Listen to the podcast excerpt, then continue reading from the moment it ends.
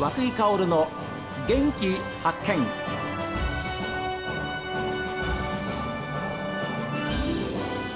おはようございます。和井薫です。和井薫の元気発見。一日の始まりは私が発見した北海道の元気な人と出会っていただきます。今週はですね地域のために商店街に活気をもたらそうと活動を続けている北24条商店街の振興組合理事長でいらっしゃいます小泉昭信さんにお話を伺っています。コロナの影響ってのはどうでした、はい、ややっぱりねございますね、まあご存知のように、ね、飲食店さんがね、うん、あの休業されたりですね、はい、まあ休業されて休業保証をもらったはいいんだけど今それを貸さなくちゃならないというかそういうジレンマもありますし、やっぱり売上的にもですね、やっぱりかなり2割以上は減ってるとそういうお店が結構多くてですね、物販店もそうですしね飲食もそうですけどもね。ですからまあ食べ物商売については意外とあのこんな減ってはいないんですよね。食材とか、はい、あの市場とかね、まあ、うちの向かいに中市場っていうのがありましたけど、ね、ありました、えー、あの、はい、北二十条の中央生鮮市場、ね、そうそうそうなんですあれ去年の暮れで終わりましたもんね、はい、そうなんですよね。いろいろ。あんな歴史のあるそうなんですよね。市場が。65年ぐらいやってましたからね。あそこの1階がですねちょっとあのまあ建物も古いせいかあの水道ですとか下水とか、そういう水回りがね非常になんか悪いんだそうです、うん、それでそれをねリニューアルするために1階の方が全部出ていただくと、まあ、そういう形を取ったんですね。ただまあこの後どうなるかまだ分かんないんですけどね、えー、また戻ってくる人もいるかもしれませんけどもちょっとあの今までと形態をこう変えてやるような形なんで、まあ、どうなるかちょっと今のところまだ不透明なんですけどもね。1階だけ。1階にあの市場八百屋さんとかね産休製菓さんとかね、えー、果物屋さんとか入ってたんで、はいはい、その1階だけがあのリニューアル。リニューアルそうなんですよ。新規じゃなくて、ね。はい、建物で2階以上はまだ営業されてるんですけどね。1階部分だけが皆さん出ちゃった。2階のお寿司屋さんってあったんですけどあのー、今ねあの違う形態になりましてね、ええ、アブルベというねあの牛タンのお店があのまあ高齢でもって、はい、あの鈴木さんという方だったんですけどね、えええー、亡くなりましてね、はい、皆さん残念がってますけどね、えー、二条城にお寿司屋さんが一軒しかなくなったと。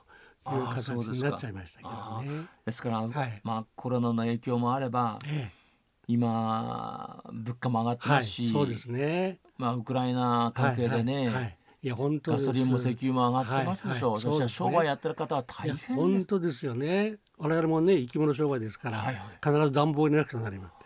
だからほとんど冬の間は暖房を昼も夜も切らさないで使ってるんですけどね、その燃料代もねかかりますし、はい、あとまあ仕入れのためのあのまあ赤線湖とか文鳥とか、そういう鳥をこう繁殖されてるところもそういう暖房を使って繁殖されてるんで、ええ、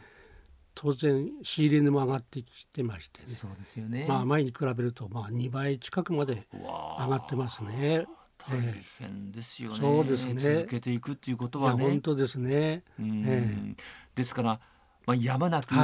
お店を閉めたという、はい、そういう方もいらっしゃるわけでしょ、えー、いらっしゃいますね。そうですね、えー、まあ、やっぱりまあ事情のいろんなありますからね。まあ、2代目の継ぐ方がいないとかね、うんうん、ちょっとまあ競合者が多くて、はい、えー、ちょっとこれ以上で続けられないという方もいらっしゃいましてね。やっぱりこう閉店されてる方もいるんですけども、えー、ただありがたいことにあの二条城というね、えー、まあ、人が結構通る場所なもんですから、はい、その後には飲食のお店が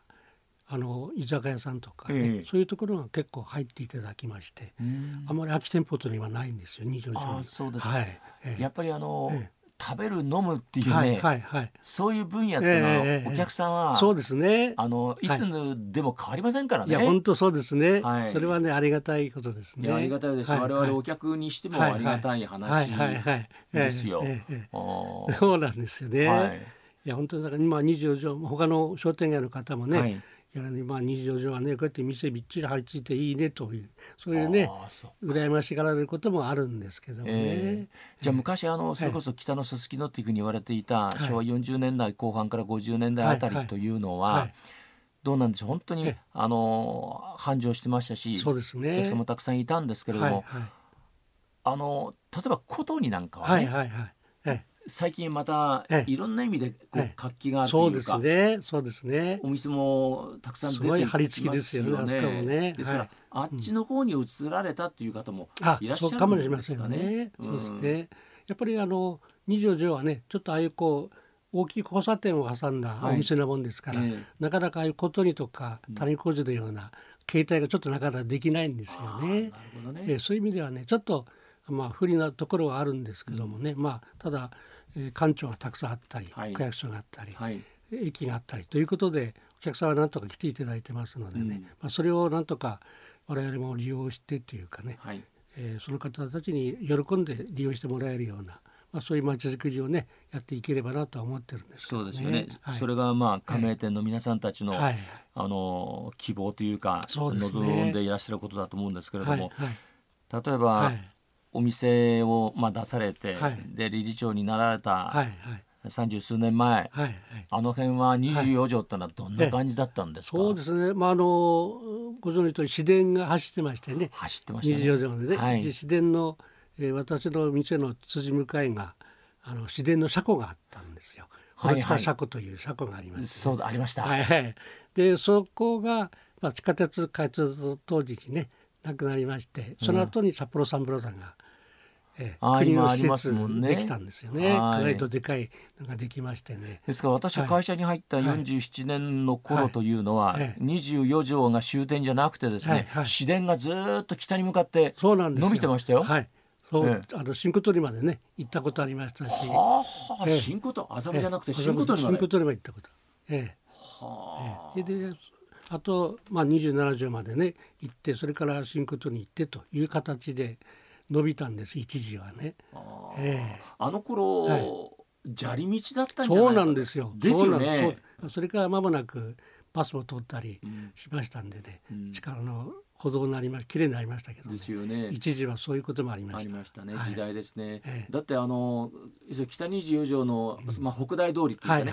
やっぱりあの通りは、北大があり、ええ富士女子大があり、そうですね。ね文教のね、はい、部分での貢献度ってやっぱり多いですよね。本当そうですね。うん、あの武蔵女子短大がね、そばにあったり北高があったりしましてね。そうですよね。そういう意味では文教地区っていう形のね。まあ今でもそうですけどね。そうですね。はい。